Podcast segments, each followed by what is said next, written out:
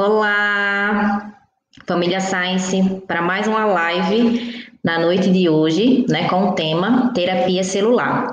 E hoje o nosso convidado é o professor doutor Rodrigo Juliano. Eu vou colocar ele na tela e depois vou apresentar ele. Boa noite. Olá, boa noite. Obrigado pela oportunidade, agradeço a todos. Prazer tê-lo aqui. Vou apresentar rapidamente um pouquinho, né, de quem é o professor Dr. Rodrigo Juliano. Ele é graduado em biologia, mestre em genética e biologia molecular, doutor em biologia celular e molecular, professor da Universidade, ele tenta ler, professor da Universidade Federal do Mato Grosso do Sul, no curso de biomedicina, de biomedicina não, de medicina. Hoje eu também estou um pouquinho nervosa, porque eu estou sozinha aqui, mas tudo bem, vamos lá. Então, ele é professor na UFMS, no curso de medicina, e atualmente ele está coordenador técnico do Centro de Estudos em Células Tronco, Terapia Celular e Genética Toxicológica. Para a gente é um enorme prazer tê-lo aqui na Science Friendly para conversar um pouquinho sobre o tema, né? Terapia celular. Seja bem-vindo. Muito obrigado.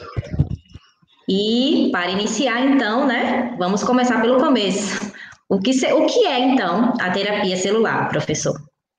Então, a terapia celular é todas as vezes que você utiliza de, se utiliza de alguma célula para tentativa de recuperação de um tecido ou para o tratamento de uma doença. E quando a gente ouve falar em terapia celular, parece que isso é uma coisa muito nova. Mas se nós formos pensar lá na origem desse processo, na realidade não é uma coisa tão nova assim. Por quê? Porque as transfusões sanguíneas, elas são um tipo de terapia celular. E se nós pensarmos, ah, mas desde quando se faz as transfusões sanguíneas, né? Então, existem registros na literatura que a primeira transfusão sanguínea, ela foi feita no ano de 1665. E aí era um pesquisador da Universidade de Oxford que trabalhava com animais e ele fez então as primeiras experiências, os primeiros estudos em modelos pré-clínicos, fazendo a transfusão de sangue entre animais. E aí depois, com esse conhecimento, é, o processo evoluiu, né? E a gente viu que lá em 1900, 1667 foi feita então a primeira transfusão sanguínea em homens, em, em pacientes, né? E, e aí, se a gente pensar, então, a terapia celular ela é muito antiga. Mas ao longo dos anos, nós percebemos que essa terapia celular ela vem ganhando novos espaços, se utilizando de outras células, né? E aí, então, mais tarde, nós temos, por exemplo, a descrição do primeiro transplante de medula óssea. Aí nós já trabalhamos com células um pouco diferentes, não são aquelas células circulantes na corrente sanguínea, são células que são retiradas da medula óssea, nós temos ali as chamadas progenitoras hematopoéticas, então são as células que dariam origem ao sangue, mas que nós temos condições de coletá-la e fazer o transplante, então, dessa medula óssea, que é um transplante um pouco mais avançado, né, se nós pensarmos na complexidade de coleta e também na forma de transfusão. No entanto, é, esse, esse procedimento também ele não é tão novo, ele já é realizado em larga escala em todo o mundo e também no Brasil. E, inclusive, o primeiro transplante de medula óssea que se tem o um registro na literatura foi feito é, junto ao Hospital das Clínicas da Universidade Federal do, do Paraná. Então, nós sabemos que vocês são pioneiros aí nessas questões em, em trabalhar com os transplantes de medula óssea. É, então, como você falou, né, que a terapia celular não é antiga, que essa questão de já da transfusão, né? Só que assim, né, naquela época, em 1600, né, como você comentou, não tinha a, a me corrija se eu estiver enganada, mas assim, não tinha essa preocupação da questão da rejeição, né? De toda essa tipo, transfundia e aí por isso também dava muitos problemas, né, da, de, de... O problema da rejeição é, digamos assim, um problema até hoje, né? É, nós sabemos que, que nós só devemos transfundir, então, os pacientes que eles não tenham, digamos, diferença nos complexos de histocompatibilidade, né? Então, se nós formos pensar nisso, trocando assim palavras um pouco mais simples, é, são algum, algumas proteínas de membrana, por exemplo, que estão presentes nas células hematopoéticas, e se não, não existir convergência ou se não existir homologia entre elas, o sangue que é transfundido pode causar, então, esse processo de rejeição. Dessa forma, é muito importante que os pacientes sejam compatíveis, como nós chamamos, né? Que existam é, uma, uma homologia entre o sangue que é transplantado e o sangue do receptor. E isso é uma preocupação desde muitos anos, e ela se faz hoje ainda muito preocupante, tanto nas transfusões sanguíneas, como no transplante de, de medula óssea. Isso, é, isso é um crescente. Nós sempre buscamos o doador mais fidedigno ou mais próximo do receptor para que nós não tenhamos problemas é, de rejeição, digamos assim. Tá, eu só fiquei um pouquinho mais curiosa para saber como é que é feita assim essa coleta que você falou rapidamente. Pode falar mais devagar, relaxa.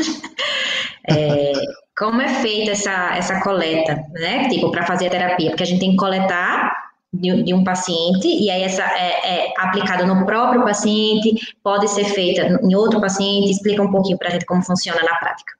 Sim, então é, nós temos diferentes possibilidades, né? Nós podemos fazer o transplante do paciente para o paciente. Normalmente, neste caso, você é, vai ter que fazer uma mobilização ou seja, você vai oferecer alguns tratamentos, alguns medicamentos para o paciente para que estimule a produção de células na medula óssea, né? E essa, essas células da medula óssea, elas são coletadas por punção. Então, é como se fossem algumas injeções maiores do que nós estamos acostumados, com uma agulha mais calibrosa, e essa, essa agulha, então, ela, ela é colocada dentro do osso, então, um osso que comumente é funcionado são os ossos da, da bacia, digamos assim, que são os nomes mais comuns que nós conhecemos. Então, vão sendo feitas várias punções, vários furos, até você obter aquela quantidade necessária para que você faça o transplante de medula óssea. É, esse é um processo né, que já, já acontece há muito tempo, e a gente vê que o procedimento ele não tem muitas formas de evoluir nessa questão da coleta, as coletas ainda são feitas por punção. E aí nós sabemos que a terapia celular, ela mudou já, né? É, hoje nós, além de transplantarmos, por exemplo, as células tronco hematopoéticas, que são essas presentes na medula, nós também temos, e que está ganhando muito espaço nos últimos anos, o transplante das células tronco mesenquimais. E aí nós mudamos um pouco de categoria e nós entramos naquilo que nós fazemos aqui é, na Faculdade de Medicina. Então, neste caso, quando nós falamos em transplante de células tronco mesenquimais, nós temos diferentes origens. Na realidade, todos os tecidos do nosso organismo, eles possuem um pool de células tronco. Só que nós precisamos selecionar aqueles que possuem uma maior quantidade de células tronco para que a gente possa fazer o acesso a essas células e conseguir a quantidade necessária para fazer o transplante. Então, é, nós sabemos que na polpa dentária é um, um local que existem muitas células tronco mesenquimais, Deixa eu caso. só fazer uma, uma pausa para explicar. Por, quando ele falou que nosso, nosso organismo, né, nas nossas células, tem, então, é, de células tronco, é porque as nossas células, elas se dividem, né? Tem uns tecidos que se dividem mais, outros se dividem menos, e para isso, me corrija, professor. Está correto. E aí precisa, então, ter esses pools dessas células mãe, vamos dizer, né? Que são seriam células tronco, que estariam divididas em vários tecidos, para estar tá alimentando e sempre renovando esses tecidos. Exato. Então, assim, digamos, normalmente os tecidos do nosso organismo, eles perdem células é, todos os dias, né? Então, nós temos é, alguns milhares de células que vão morrer e essas células precisam ser renovadas. Para que haja essa renovação, então, é esse pool, essa, esse, essa quantidade de células tronco que estão ali no tecido, é que vão ser sinalizadas, estimuladas a sofrer divisões celulares, que no caso são as mitoses, e a partir daí ela vai proliferar é, à medida que tiverem os fatores de crescimento, ou seja, aqueles sinalizadores para que elas possam se dividir. E elas vão se dividir uma quantidade suficiente para repor aquelas células que foram perdidas, né? E aí, se nós formos pensar, existem também perdas de células que não são é, essas do dia a dia, né? Que muitas vezes o corpo é submetido a um agente estranho, a um xenobiótico, ou ele sofre uma lesão e aí naquele momento ele precisa fazer então a proliferação, aquele tecido que foi perdido pela lesão, ele precisa ser recuperado. E neste caso também é esse mesmo pool de células tronco que está ali no tecido que vai fazer a reposição dessas células. Nós sabemos que quando acontecem as lesões, o ideal seria que o tecido fosse formado novamente somente com as células daquele tecido. Mas não é incomum, né? Nós vemos aí todas as vezes que nós machucamos e nós falamos que, ah, eu me feri, me machuquei, mas ocorreu um processo de cicatrização.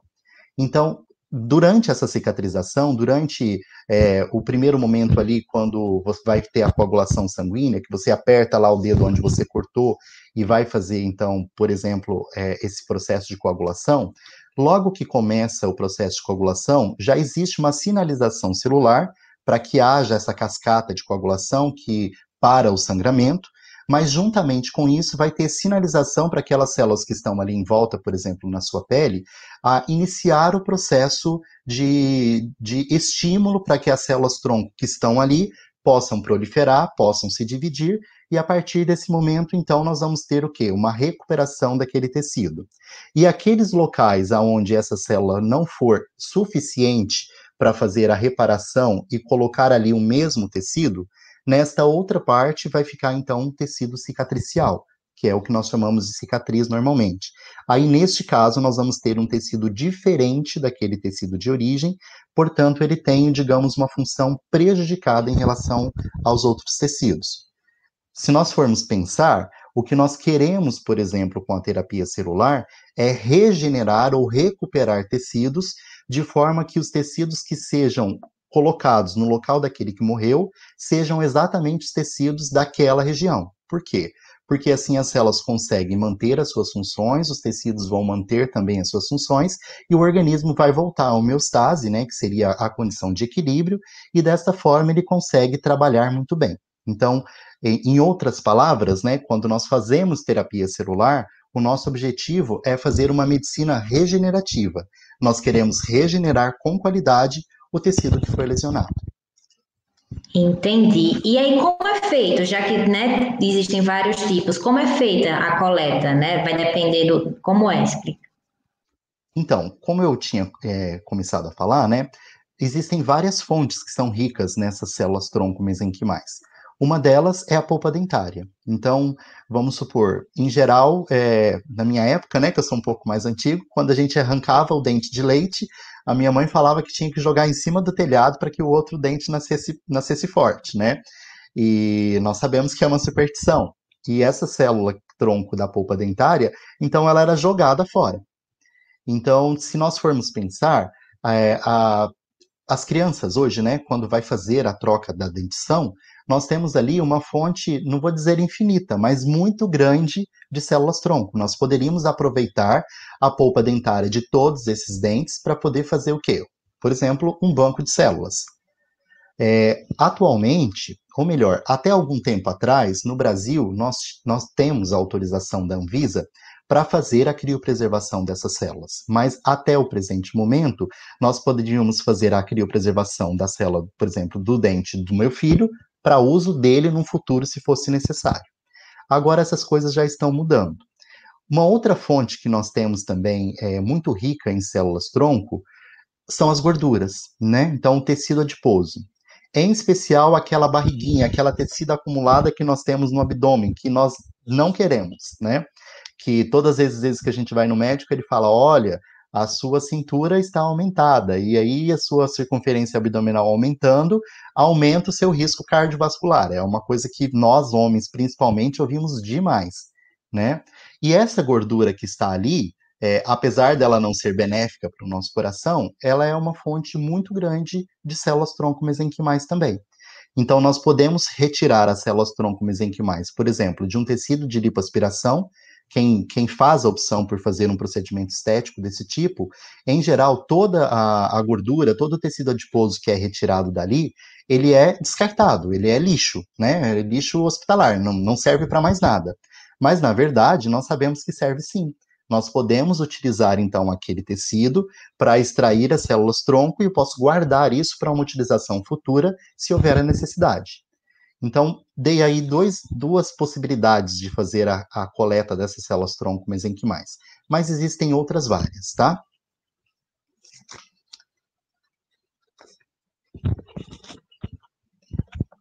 Zaine, eu não estou conseguindo te ouvir.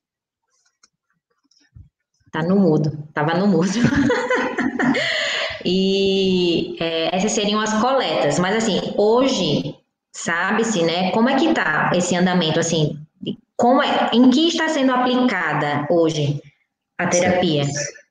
Então, assim, ó, é, existem várias doenças que poderiam ser tratadas com essas células tronco mesenquimais, em especial, que é o nosso foco de trabalho. É, vou te dar alguns exemplos. Por exemplo, doença de Crohn. A doença de Crohn, principalmente a forma fistulante, é, não sei se, se todo mundo sabe, mas a doença de Crohn é como se fosse uma, uma inflamação crônica do intestino. Então, a pessoa ela vai ter é, um processo inflamatório que ele é crônico, ele vai aumentando cada vez mais, e isso vai dificultando o dia a dia da pessoa, ela vai ter muitas diarreias, é, ela perde o convívio, muitas vezes, social, existe a dificuldade de, de se manter em, em locais externos por muito tempo. Então, tudo isso é um agravante muito importante. E existem algumas fórmulas, é, algumas formas ainda que essa doença de Crohn ela se torna fistulante, ou seja, abrem fístulas perianais que, segundo o relato dos pacientes, é uma dor assim muito, muito, muito forte que impede ele de fazer várias coisas. E junto com isso, a pessoa vai diminuir a alimentação, a alimentação não vai ter a mesma qualidade, ela não vai poder comer tudo aquilo que ela, que ela gostaria, vai entrar numa dieta muito restritiva para evitar o processo inflamatório, para evitar as, evacua as, as evacuações de repetição. Então, tudo isso é muito complicado. E a doença de Crohn, é uma candidata a ser tratada, por exemplo, com a terapia com células tronco mesenquimais. Esse já é um padrão ouro utilizado, por exemplo, em alguns países da Europa. Mas aqui no nosso, no nosso país, no Brasil, nós ainda estamos caminhando neste processo, mas já existem alguns estudos clínicos que estão em andamento. Um deles é feito por nós, por uma, uma das nossas alunas de doutorado, que é, que é a Luana Bernardi. Então, nós trabalhamos já tratando esses pacientes e nós percebemos que as melhoras elas são muito importantes. Além disso, é, existem a possibilidade de, de tratamento de falências renais, de doenças cardíacas. É, alguns estudos também avaliam a possibilidade de, de melhoria da, da fertilidade. Nós temos ainda estudos que trabalham com a parte de sistema nervoso central. É, alguns animais, por exemplo, ou até seres humanos que são paraplégicos já foram tratados. Existem relatos na literatura de eficiência também nesse tipo de, de, de patologia, né, de doença. Então, assim, nós, nós podemos tratar todas aquelas doenças que não têm hoje um tratamento, é, digamos assim, medicamentoso, que são doenças crônicas, elas têm um, uma possibilidade de ser tratadas com terapia celular. Então, nós poderíamos elencar aí várias, mas, sobretudo, fígado, coração, rim, sistema nervoso, é, tudo isso é, é, um grande atrativo e um grande campo de estudo para a área de terapia celular. É, a Isabel e a Manaca tinham perguntado se já estava é, autorizado o uso clínico de células tronco mesenquimais hoje no Brasil. Então, acho que a gente respondeu é. que, que sim, né? Então, posso fazer uma observação? Então, assim, ó, na realidade, como é que estava isso? Nós temos uma resolução, que é a resolução é, 214 da Anvisa, de 7 de fevereiro de 2018, que ela regulamenta como devem ser os laboratórios de terapia celular. Então, quais são as condições mínimas para que um laboratório possa produzir células, sejam elas utilizadas para estudos clínicos ou para terapias futuras. Mas, é, até então, as terapias que estavam autorizadas de fato eram, por exemplo, os transplantes de medula óssea, os transplantes de sangue de cordão umbilical. As células tronco mesenquimais ainda estavam restritas é, em especial a, as áreas de pesquisa. E agora nós temos assim um material fresquíssimo, né? Agora no dia 27 de maio deste ano saiu a resolução então 508. Essa resolução da Anvisa, ela traz é, várias modificações demonstra como precisam realmente ser os ambientes, então, de terapia celular. Aqueles ambientes que já estão prontos, eles vão ter que passar por uma adaptação para atender toda essa normativa da, da Anvisa. E a partir do momento que nós, então, temos as boas práticas de laboratório de um centro de processamento celular, existe também uma resolução que é de fevereiro do ano passado, essa resolução é a 338, ela permite que nós, nós façamos os registros de produtos de terapia avançada para se fazer os tratamentos. Então, a partir desse período de fevereiro do ano passado, abriu-se a possibilidade para que aqueles grupos que já desenvolveram protocolos possam registrar esses protocolos na Anvisa e a partir daí poderá ser então aplicado aos pacientes. Até o presente momento, as células tronco, elas estão sendo aplicadas no paciente com autorização do, do, do, CONEP ou do CEPES. Né? Então, existem os comitês, os conselhos de ética que avaliam seu projeto, verificam se, a, se o que você está propondo se realmente causaria benefício para os pacientes, e em havendo, havia então essa autorização para que a gente fizesse. Então, hoje nós temos quatro estudos clínicos que são conduzidos aqui na universidade, e esses todos são com aprovação, então, do nosso comitê de ética e também do CONEP. E a partir de agora, nós estamos então iniciando uma nova fase. Qual é essa fase? É a fase de levar até a Anvisa a, o conhecimento da, das pesquisas que nós produzimos, para que nós possamos realmente iniciar os testes clínicos, para que isso possa se tornar uma terapia. E na universidade nós trabalhamos em prol do SUS, então nós desejamos que isso, num futuro, seja incorporado aos tratamentos que o SUS possam oferecer. Mas existem outros grupos que são de grupos privados que buscam registros de produtos também de terapias avançadas, de células tronco mesenquimais, para que isso possa ser comercializado fora, digamos, do, do ambiente público. Então, nós estamos, assim, na eminência de ter autorização que aconteça. Hoje, nós não temos nenhum produto de terapia celular registrado na Anvisa, mas nós sabemos que existem vários grupos que já deram entrada com esses papéis e essa documentação está em fase de análise para que, no futuro muito próximo, elas possam ser autorizadas. Tá. Antes da gente entrar na tem uma pergunta aqui da Marli. Eu queria entender para que a gente que as pessoas entendam qual seria a lógica, né, de usar essas células. Como a gente falou, que são células que podem se dividir, né, que seriam células base, e aí a gente fazendo então o uso delas, né, seja para uma mesma pessoa, para um paciente nessas diversas patologias, seria o quê? Fazer uma renovação, uma troca dessa mucosa, por exemplo, intestinal? Então, existe, existe assim, digamos, duas opiniões na literatura que são muito fortes. Existem pesquisadores que relatam que essas células-tronco que você pode fazer a infusão ou em via sistêmica, por exemplo, uma injeção endovenosa, ou você pode fazer uma colocação in situ. Então, você vai lá no local da lesão e injeta a célula-tronco lá. Existem pesquisadores que dizem que essas células vão aderir a esse, a esse tecido que está lesionado, e aí elas vão poder retomar ou aumentar a capacidade proliferativa daquele tecido. Existe outro grupo que diz que essas células tronco, elas vão até lá nesse tecido que está sinalizando que necessita, e aí elas desenvolvem um, um processo que, que nós podemos chamar de imunomodulação. Elas produzem alguns fatores que são lançados ali naquela região, e esses fatores vão estimular é, as células tronco que estão ali, naquele pool que nós já comentamos, a fazer o início do processo de proliferação. Então, essas duas são as correntes existentes na literatura. E mais existe também pessoas que afirmam, né, e inclusive nós já conseguimos comprovar também em alguns estudos nossos, que as células podem tanto fazer o efeito imunomodulatório, quanto ela pode fazer esse efeito de transdiferenciação, né, que ela adere ao tecido e faz essa mudança.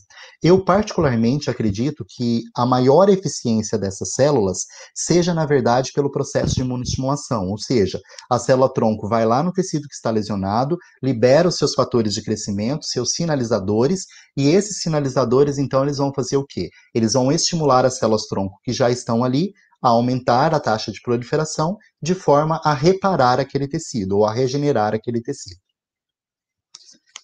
Entendi. Agora vamos botar a pergunta. Tem a ver a pergunta da, da Marli. Se as células elas são cultivadas ou modificadas fora do corpo antes de serem injetadas no paciente. Uhum. Então, assim, é, nós temos diferentes terapias. Por exemplo, é, existem as terapias que são chamadas os CAR-T-cell. Os CAR-T, eles são utilizados, por exemplo, para tratamento de câncer.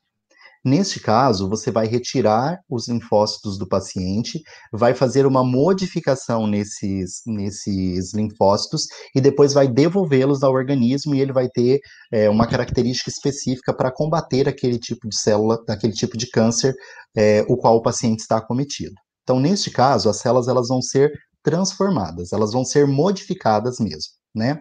É, e existem outros tipos de terapia, como é o caso das células tronco mesenquimais, que elas podem ser coletadas do organismo, como, digamos, uma célula inicial, primordial, e ela pode ser diferenciada dentro do laboratório. Então, por exemplo, se você tem uma, uma degeneração de cartilagem, então, se o seu joelho dói muito, e aí você vai ao médico, ele vai fazer lá um, uma artroscopia, vai visualizar lá dentro do, da, da sua articulação do joelho como é que está o estado da sua cartilagem. E aí ele chega à conclusão de que aquela cartilagem está muito desgastada, é, existem pedaços soltos, existe é, uma superfície irregular e é por isso que você sente dor. Nestes casos, o médico pode solicitar que o laboratório utilize a célula-tronco, por exemplo, do, do tecido adiposo desse paciente, diferencia essa célula-tronco in vitro, em laboratório, por exemplo, em células que darão origem à cartilagem, por exemplo, os condroblastos, e aí depois nós podemos fazer o transplante deste condroblasto. Então, neste caso, a célula também vai ser modificada. Mas existem outras terapias que vão trabalhar, por exemplo, com, com as células tronco mesenquimais presente na chamada fração vascular. Ou seja, você fez a coleta lá do, do tecido de, da, da lipoaspiração, você faz uma centrifugação, concentra essas células do seu interesse no fundo do frasco, e depois você pega aquela célula ali e já faz a, a, a transfusão para o paciente. Neste caso, nós estamos falando de uma manipulação mínima. Essa célula, ela não vai passar por, digamos, por nenhuma exposição a um agente químico, a nada. Então, é a célula que estava ali no seu organismo, você só concentrou e já transplantou. Então, aí no caso, nós temos as manipulações mínimas. Mas nós temos também as manipulações extensas, que são aquelas que eu pego essa mesma célula que está nessa fração vascular, que eu concentrei, submeto ela a alguns processos químicos, separo algumas outras células que eu não tenho interesse e mantenho ali um pool menor e aquele pool menor, eu tenho certeza que são só as mesenquimais. Neste caso, a gente, por exemplo, utiliza as enzimas, de, as enzimas que fazem a digestão, como é o caso das colagenases, né? Então, as colagenases, elas conseguem soltar daquele tecido gorduroso, daquele, daquela gordura, as células que nós temos o interesse, que são as células tronco mesenquimais. A partir desse momento, dessa separação, nós podemos plaquear, então, essas células mesenquimais em placas, né, em placas de cultivo ou frascos de cultivo, e essas células elas podem ser então expandidas, que nós chamamos, nós vamos dar para ela os alimentos que ela precisa, que é um meio de cultura, né? Que é rico em aminoácidos, por exemplo. Além disso, nós fazemos a utilização de alguns suplementos é, Para alguns tipos de estudo, nós fazemos o uso, por exemplo, do soro bovino fetal, que é um, um, um excelente fator de crescimento para esse tipo celular, mas quando nós pretendemos devolver essa célula para o paciente, nós temos que minimizar o uso de produtos exógenos, né, estranhos. Então, nós não vamos usar o soro bovino fetal. Neste caso, nós vamos utilizar, por exemplo, o soro humano. Esse soro humano ele pode ser produzido a partir de uma coleta de sangue, de uma bolsa de sangue, e, ou ele pode ser comprado também, porque existem empresas que fazem a venda. E nós temos ainda algumas outras possibilidades de, de suplementos que são sintéticos, mas que oferecem para a gente todos os fatores que essas células precisam para crescer. Então, nós usamos tanto células que são modificadas, quanto células que não são modificadas. Depende do que nós queremos tratar e qual a evolução do, do daquele paciente, daquela doença. Entendi. Já que você está falando, né, explicando em detalhes a, né, o que está desenvolvendo, fala um pouquinho para a gente, assim, como é realmente a sua linha de pesquisa lá na UFMS, para as então, pessoas conhecerem minha... um pouquinho, né, que é desenvolvido dentro é, das universidades. Sim. Então, assim, é, inicialmente, né, lá em 2010, eu cheguei a Campo Grande em 2009. E no ano de 2010 eu participei de um evento aqui, que era um evento a respeito de células tronco mesenquimais. E eu já tinha o interesse, já vinha estudando isso desde, desde o período de graduação, mas o meu mestrado e doutorado era voltado para outra área.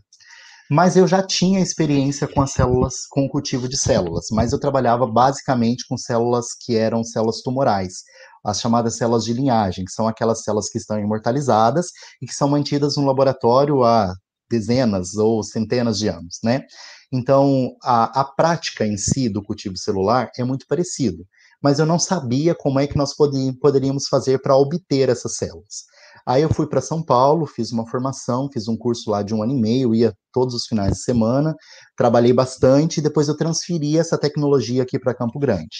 E depois, em parceria com a doutora Andréa Antonioli, nós conseguimos fundar o CETROGEN, que é o Centro de Estudos em Células-Tronco, Terapia Celular e Genética Toxicológica. Ele foi fundado no ano de 2013. Então, de 2013 até o presente momento, nós iniciamos no os nossos modelos, digamos, experimentais em modelos pré-clínicos. O nosso primeiro trabalho foi com tendão de Aquiles roto. Então, é, quando você passa a mão ali no seu calcanhar e vai subindo, você encontra ali uma estrutura meio rígida, meio rígida não, né? Mas assim, mais densa. Aquilo ali é o tendão de Aquiles ou tendão calcâneo. Muitas vezes esse tendão ele é rompido, ele esgarça totalmente e separa em dois cotos. E nós simulamos então uma condição dessa em coelhos e aí nós tratamos os coelhos de diferentes formas. Nós fizemos é, a sutura convencional que o ortopedista faz no paciente. Em outros animais, nós fizemos essa mesma sutura e injetamos as células tronco. E num terceiro grupo, nós fizemos o quê? Nós encostamos os dois cotos, não, não fizemos, a, a, não demos os pontos, não costuramos, digamos assim, né? Não fizemos a sutura e só aplicamos as células tronco. E aí o que, que a gente pôde perceber? Que o ato de suturar, de costurar os tendões, ele causa um processo inflamatório é, longo. Além disso, esse paciente ele vai ter uma ferida cirúrgica muito grande. Por quê? Porque você vai ter que abrir a pele, abrir a musculatura para ter acesso a esse tendão. E essa ferida, por ser nesse local, é uma ferida de difícil cicatrização. E aí não, nós fizemos então nos animais, lá no, no, no, nos coelhos, a possibilidade de não suturar, só encostar, engessar, que é aquele gesso comum de quem quebrou a perna, e aí a gente colocou a célula tronco ali por meio de uma injeção. E a gente percebeu que o tendão grudou, né? Ele, ele conseguiu colar uma parte na outra. Os animais não tinham problema da ferida cirúrgica, eles recuperaram a capacidade de, de caminhar de uma forma, digamos, o mais normal possível, porque não, não é sem a fisioterapia, digamos assim, a pessoa vai ter dificuldade a voltar a andar como ela andava, mas nós percebemos que a arquitetura, ou seja, a estrutura desse tendão, ele era melhor preservado quando a gente só injetava células tronco do que quando a gente fazia sutura. Mas quando a gente fazia a sutura e injetava a célula tronco, nós diminuímos o processo inflamatório.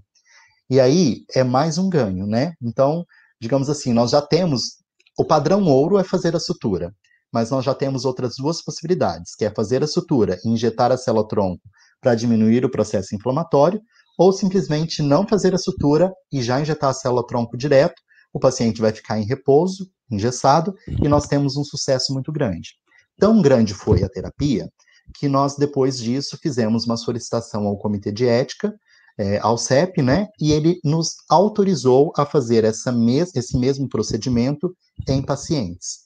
Então, esse projeto depois foi submetido a financiamento na nossa fundação aqui, que é a Fundect, foi financiado, nós estamos ainda trabalhando nesse estudo, mas nós observamos o quê? Daqueles pacientes que foram tratados somente com a célula tronco, nós evitamos o problema da ferida cirúrgica, esse tendão, ele não rompe depois, porque uma dúvida era, mas e depois, né? Não suturou. Será que ele vai ficar firme ali, ele não vai romper de novo?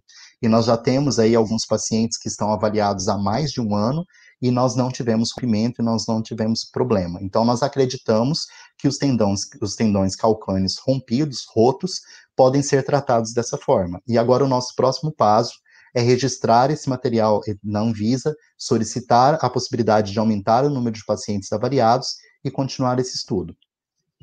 É, esse trabalho ele foi feito por uma ortopedista, que é a Maria Helena Vieira, ela fez tanto no modelo animal, no mestrado, e depois ela fez o doutorado fazendo em pacientes. Paralelo a isso, nós tínhamos, é, à época, uma aluna de, de pós-doutorado, que é a Larissa Hermeto, que hoje já é um, um, uma professora da Faculdade de Medicina Veterinária e Zootecnia. É, hoje ela é integrante como professora do grupo, e ela trabalhou com uma condição parecida, mas aí ela trabalhou com as cartilagens de joelho. E nós observamos também que as células tronco mesenquimais, elas tinham uma ótima capacidade de fazer a recuperação dessa, dessas cartilagens lesionadas. Nós trabalhamos tanto com a célula diferenciada em condrócito, como a célula tronco mesenquimal. E os nossos resultados demonstraram que com a célula tronco mesenquimal foram os melhores resultados. Depois nós fomos lá novamente, solicitamos ao comitê de ética, baseado nos nossos dados produzidos é, com, com os animais, e aí também foram coelhos, fomos autorizados, submetemos também esse projeto à Fundect, esse projeto é um projeto financiado que ainda está em andamento. E aí, na parte de humanos, é, quem fez foi a, a nossa ex-aluna, porque ela já terminou, é, a Laína. A Laína, ela teve o acompanhamento de todos esses pacientes, ela é fisioterapeuta, então ela, ela participou de todo o processo de recuperação, e nós temos certeza, nós temos pacientes que já foram tratados há mais de um ano, alguns pacientes não referem nem mesmo dor. Nós fizemos algumas escalas né, de estudo para verificar como que eram os pacientes em relação às dores antes e depois, e nós pudemos perceber que, assim, é, a maioria deles estavam num grau bem avançado, então a dor batia o topo, e depois do transplante, depois da terapia, nós tivemos aí redução em torno de pelo menos 50% dos níveis de dor. E esse paciente digamos, do ambulatório de ortopedia é um paciente recorrente, porque ele está lá todo dia, porque ele sente dor todos os dias, né? Então, passa lá o um medicamento para dor, o corticóide, o anti-inflamatório, seja lá, e aí daí a pouco acabou o medicamento, ele volta. Por quê? Porque a dor retornou. Então, é um paciente que ocupa muitas vagas no SUS, o tratamento dele não é responsivo, tanto é que quando nós fizemos a solicitação ao Comitê de Ética, nós pedimos para tratar especificamente pacientes que não eram responsivos mais ao tratamento convencional. E a gente vê que o resultado foi muito bom. E aí a gente, então, conseguiu resultados importantes, e o, o, o passo é o próximo também, é o registro na Anvisa, para dar sequência a esses estudos. Além disso, ah. nós tratamos da doença de Crohn, que é bem que, que a gente conseguiu pacientes que tinham fístulas há mais de quatro anos, que tinham emagrecido porque não conseguiam mais comer, as evacuações eram muito frequentes. É, nós temos relatos de casos que as fístulas fecharam completamente, ou em um, em um caso sobrou uma fístula, mas a qualidade de vida da, da pessoa é outra. Então, nós temos resultados também muito promissores. E o trabalho mais recente que nós temos é para bexigas hipocontráteis. São aquelas bexigas que não conseguem fazer a contração total e esvaziar durante o, o ato de, de micção, né? Então, faz o xixi, mas ainda retém líquido. E nós trabalhamos, então, também com um grupo de, de pacientes com esses quadros e os resultados são surpreendentes. Tem um paciente que eu gosto sempre de lembrar dele. Um, teve um paciente que é, ao exame físico, ele tinha uma barriga gigante, porque ele tinha uma retenção de líquido de 1 litro e 800. Então, por mais que ele tentasse fazer o xixi, por mais que passasse o catéter, essa quantidade que estava ali, ela fazia, como se diz, um morrinho, uma barriga nele, né? E aí depois, com o uso das células tronco, ele chegou a 400 ml de retenção. Então, o ganho dele no dia a dia é, é enorme, né? E aí aquele paciente que não podia sair de casa porque vazava a urina o tempo todo, é, ele tinha que fazer o, o, cateterismo intermitente várias vezes ao dia para poder esvaziar, porque senão não aguentava a dor. E hoje ele é uma pessoa que vive com mais qualidade, inclusive é, não faz o uso de, do cateterismo intermitente. A musculatura, digamos, da bexiga dele hoje tem capacidade de contrair e expulsar uma quantidade de urina suficiente. Então, essas são algumas das pesquisas que nós estamos em desenvolvimento. Tem uma pergunta aqui, depois eu faço da Larissa, vou fazer primeiro a da Isabel. Doutor, o uso da terapia celular mesenquimais é para uso autólogo ou pode ser halogênico também? Então, é, inicialmente a, as resoluções da Anvisa nos permitiam somente para uso autólogo. Agora, com essa publicação do dia 27 é, de maio, já existe a possibilidade de nós fazermos a criação dos bancos. É, esse processo já caminhou. Eu não vou te dizer que hoje está sendo realizado, mas já existe a possibilidade, nós já temos, é, digamos assim, legislação suficiente para iniciar a montagem e a utilização dessas células no futuro próximo. E a da Larissa é, quer saber se essa parte burocrática e ética para esse uso da terapia celular é muito moroso é muito moroso. Então, assim, os nossos trabalhos, eu, o que foi aprovado mais rapidamente foi um ano e meio. Então, é um vai e volta enorme. O comitê de ética, ele, ele quer saber todas as possibilidades disso dar errado, de dar complicações. Se der as diferentes complicações, como é que esses pacientes vão ser assistidos? Né? Então, a equipe, é, nós temos uma, uma equipe de médicos na verdade, a nossa equipe ela é formada assim, por uma equipe de laboratório, que são os biólogos, os biomédicos, os farmacêuticos, e nós temos uma equipe clínica, que é, que é capitaneada pela doutora Andréa Antonioli, e aí depois tem os outros diferentes médicos de cada uma das áreas. Então, o Crohn é com a gastro, é, a bexiga hipocontrate é com a uro, é, o joelho e o tendão é com ortopedia, então a gente tem, digamos, outros outros médicos chaves que vão aí depois abarcar essas terapias dentro das suas áreas. E quando nós fazemos a aprovação de um projeto desse, a nossa junta médica ela é responsável por todas aquelas complicações que porventura possam acontecer nesses pacientes que foram tratados. Então, esses pacientes, eles são acompanhados rotineiramente, mesmo depois que termina o tratamento, e se porventura não temos nenhuma intercorrência. Mas se tiver uma intercorrência futura, nós somos responsáveis por resolver esse problema. Então, esse paciente ele vai ter que voltar para o hospital universitário e nós vamos ter que, então, descobrir o que está acontecendo e vamos ter que tratá-lo. É, mas eu, eu, acho que assim, ó, essas intercorrências, apesar de ser muito moroso você explicar o que pode acontecer e como você trataria e tudo, se você tem um processo bem estabelecido, essas intercorrências elas não acontecem. Por quê? Porque se você trabalha em um sistema adequado, e, e, as células são cultivadas, digamos, na, na, melhor condição, tendo um padrão de qualidade desejado, você tem certeza que ela não tem nenhum tipo de contaminação, seja por bactéria, seja por fungo, seja por micoplasma, Sim. se você tem essa sua cadeia dentro do laboratório muito bem estabelecida, você tem uma segurança muito grande para fazer a aplicação no paciente. E em relação a, a, um grande problema que nós temos com as células tronco hematopoéticas, que é o processo de rejeição, nas células tronco mesenquimais nós não temos esse problema. Por quê? Porque essas células elas são, digamos, tão iniciais, tão primordiais, que elas não desenvolveram os chamados complexos de histoatividade. Então, por isso, são células que não causam rejeição. E aí nós temos uma, uma facilidade de trabalho maior. Tá? Gigantesca. Tá? Então, nós não temos intercorrências nos nossos pacientes, os protocolos são bem estabelecidos, nós, nós sentimos muita segurança. É claro que, se porventura, num futuro acontecer alguma intercorrência, nós, nós precisamos estar aptos a atender esse paciente e solucionar o problema. Mas, até o presente momento, não temos problema, e o comitê de ética, ele é amoroso sim, é muito demorado, mas essa é a função deles, né? Porque eles têm que garantir que essa experimentação, esse estudo clínico, não traga nenhum risco para o paciente. E aí nós desejamos que isso também aconteça. Sim, com certeza. Eu já estou super empolgada, assim, torcendo que, que, que, a, que ocorra, né, rápido para que a gente possa realmente tratar, né, muitas, muitas enfermidades, enfim, muitos pacientes que, né, sofrem, que estão precisando. Já que a gente está falando de acelerar o processo, fala um pouquinho para a gente sobre a Rede Nacional de Terapia Celular. Certo. Então, a Rede Nacional de Terapia Celular, é, ela foi montada a partir de oito centros de excelência no país, e além disso, existem outros 52 laboratórios que compõem essa rede.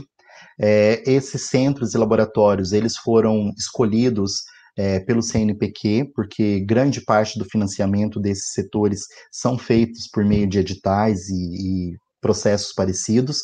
E, além disso, existe uma, uma divisão, uma, uma diretoria específica do Ministério da Saúde que também participou dessa escolha. Né? Então, é, é não é um grupo aberto, não é assim, eu, Rodrigo, do Cetrogen, gostaria de me credenciar nesse momento e entrar nesse grupo. Não, esse grupo ele já foi montado, é, não estou dizendo que ele não possa ser, é, digamos, remodelado, outras pessoas possam entrar. Não é isso que eu estou dizendo. Estou dizendo que ele está montado nessa condição de oito centros de excelência e mais 52 laboratórios que estão distribuídos em todo o território nacional, e eles buscam o quê? É, padronizar esses processos de terapia celular melhorar a, a possibilidade de, de, intercâmbio de informações e de tecnologia entre, entre, os centros, de forma que as terapias celulares elas avancem rapidamente no país, né? E a gente vê que a legislação, em especial no ano passado ano, teve um salto muito grande e, e, nós sabemos que existe um, um, um, grupo de pesquisadores, um grupo de formadores de opinião que estão trabalhando para que tudo isso aconteça, né?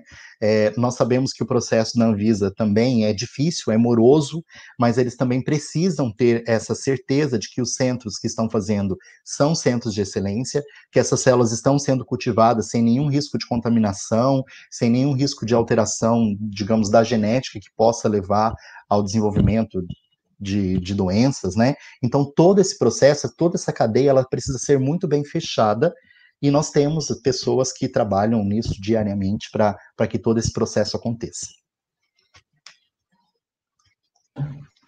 Com certeza. Tem mais uma pergunta aqui da Larissa. De que forma essa pega do enxerto, não sei se ela não sei se pode chamar dessa forma, é rastreada em quem recebe as células? Certo. Então, é, a gente usa bastante o, o termo pega lá no transplante das células tronco hematopoéticas, né? É, e aí você, por, por exames de sangue, lá pelos hemogramas, pelas quantificações das células CD34 positivas e outras células tantas, você pode afirmar, então, que houve a pega. E aí, gradualmente, essa pessoa vai restabelecendo o seu estado de saúde. Nas células tronco mesenquimais, é, nós não usamos muito o termo pega. Por quê? Porque existe uma frente que acha que essas células nem permanecem lá. Elas vão lá, estimulam pelo processo imunomodulatório as células que são daquele tecido a iniciar os processos de divisão celular, e aí dessa forma você consegue então ter a regeneração do tecido a partir desse processo. Então, não necessariamente aquelas células tronco que você transfundiu, é, transplantou, injetou no paciente, necessariamente elas vão ter que pegar no tecido, tá? Então, nós não temos um processo de monitoramento como é feito com as células tronco hematopoéticas. É, nós, vamos nós vamos ter que determinar quais são os critérios que nós desejamos avaliar para que essas pessoas possam, então, no, nos dar um retorno para que a gente tenha certeza que a terapia funcionou mas eu não tenho um teste para que eu fale, olha, aconteceu a pega. Tá? Então, nesse, nessa questão é um pouco diferente das hematopoéticas. Entendi, mas de repente, é, será que não, com a, com a, evolução de toda a tecnologia, enfim, consiga achar, de repente, um marcador que consiga quantificar isso, ou não? É, eu, eu te diria assim, ó, se você quiser comprovar que a célula está lá no tecido, você tem como comprovar isso né? É, principalmente na parte experimental, você pode marcar essas células e depois você pode segui-la dentro do organismo, né? É, um modelo que eu acho formidável para isso é você pegar, por exemplo, um animal que tenha a proteína verde fluorescente e aí depois você faz a célula tronco, digamos, verde fluorescente né? E aí você injeta no animal que não tem, não tem o gene da proteína verde fluorescente. Depois, se você for lá no tecido de interesse que você está tratando e conseguir localizar o gene lá, quer dizer que essa célula que você tratou parou lá. Né? Existem outras possibilidades. Por exemplo, é, num, num, dos trabalhos que nós fizemos aqui de, de doença renal crônica, nós marcamos as células com DAP, e aí nós injetamos essa célula na, no, no, no, camundongo, e aí nós fomos fazer o quê? Nós fizemos a eutanásia em diferentes horas para ver até quanto tempo aquelas células poderiam ser encontradas ali na região de interesse, que era o rim. E aí a gente então consegue marcar essa célula. Existem então diferentes formas de marcação. É, mas na clínica a gente hoje não tem alguma coisa que a gente faça, né? Uma, uma, uma coisa que pode ser é, que pode ser pensada, por exemplo, assim, nós sabemos que a pega das células tronco hematopoéticas, elas são correlacionadas com a capacidade dessas células que vão ser transplantadas fazer as, as unidades formadoras de colônia, né? nós temos condições de fazer um processo parecido, né? Usar as nossas células, trabalhar elas em testes in vitro antes de transplantar, e aí, se a gente conseguir fazer as unidades formadoras de colônia, é uma, uma, um indicativo de que essa célula vai poder se fixar ali no tecido de interesse e fazer o processo, seja de, de transdiferenciação ou seja o processo de imunomodulação. Nós temos essas, essa, essa capacidade, essas tecnologias prontas, mas elas não são utilizadas de rotina. Tá, estamos se aproximando agora, né, do fim, 50 minutos já de live. Vamos agora extrapolar um pouquinho, né, é, de pensar e refletir, né, a sua opinião, professor, o que você pensa sobre esse panorama de crescimento na, né, na terapia celular no Brasil, o que a gente pode esperar no futuro? É, eu, eu entendo que eu gostaria de definir dois termos com vocês, né? Um deles é a medicina translacional. Então, é aquilo que é produzido lá dentro do laboratório, nas cadeiras básicas, né? E como é que isso vai chegar depois lá dentro do hospital, ou dentro da clínica, ou dentro do centro cirúrgico, né? E há um tempo atrás, quando eu falava em medicina translacional, para mim parecia uma coisa assim a muito longo prazo né? Eu, eu não via essa, essa perspectiva de fazer isso no, nos próximos anos. E, além disso, apesar de não ser reconhecida ainda como uma especialidade da medicina, nós sabemos que existe a, a, medicina regenerativa, não tem mais como fugir disso, né? Nós sabemos que as terapias celulares, elas podem regenerar os tecidos e favorecer a homeostase. Então, tanto a medicina translacional quanto a medicina generativa, geralmente quando a gente lê, é, as pessoas falam, ah, isso é a medicina do futuro. Mas eu entendo que não é mais a medicina do futuro, é a medicina do presente. Por quê? Porque a gente consegue fazer isso, né? Já existem vários países que estão com a legislação mais avançada e essas pessoas conseguem fazer isso clinicamente. E agora nós temos condições de fazer isso também no Brasil com essas alterações, com essas mudanças da regulamentação. Então eu acredito que isso são coisas para que daqui um ano, dois anos já esteja no mercado ou já esteja é, sendo possível disponibilizar de repente nos sistemas públicos.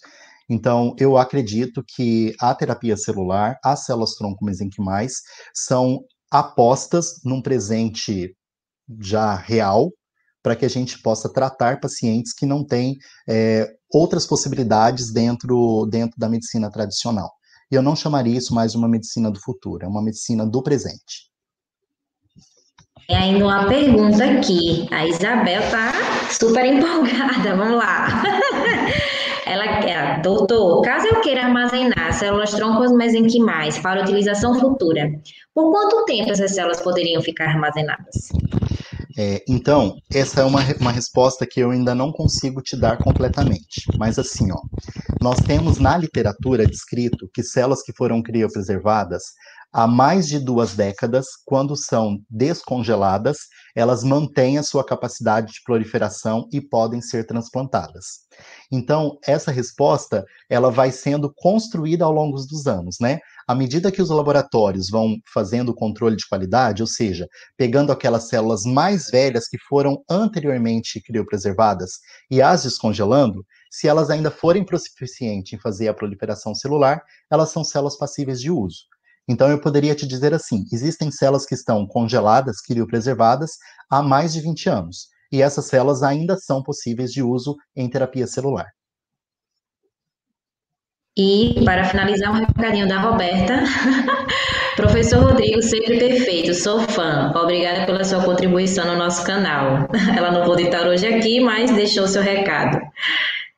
Eu que agradeço, Roberta. Roberta é, foi aluna de iniciação científica do meu laboratório há bastante tempo, né? Hoje ela já está aí pronta para o mercado de trabalho, já está atuando com vocês, faz um trabalho sensacional, tem me ajudado bastante na orientação de alguns alunos, principalmente na parte de revisão sistemática. Acho esse trabalho que vocês desenvolvem um trabalho essencial, fazer essa divulgação científica é muito importante, e aí nós vemos como vocês transitam por todas essas diferentes, diferentes áreas, né? E para mim é muito gratificante é, poder dizer que a Roberta esteve comigo é, lá no começo da sua formação. Mas eu sei que vocês têm um mundo aí pela frente, vocês vão crescer cada vez mais. Eu, eu já aproveito para parabenizá-la, Roberta, e também a Zaine, porque eu tenho certeza que esse trabalho que vai feito no dia a dia é muito importante e em especial nesse momento que nós estamos vivendo, a ciência ela está cada vez mais imbricada no nosso dia a dia, né? Tudo que a gente faz, a gente esbarra na ciência.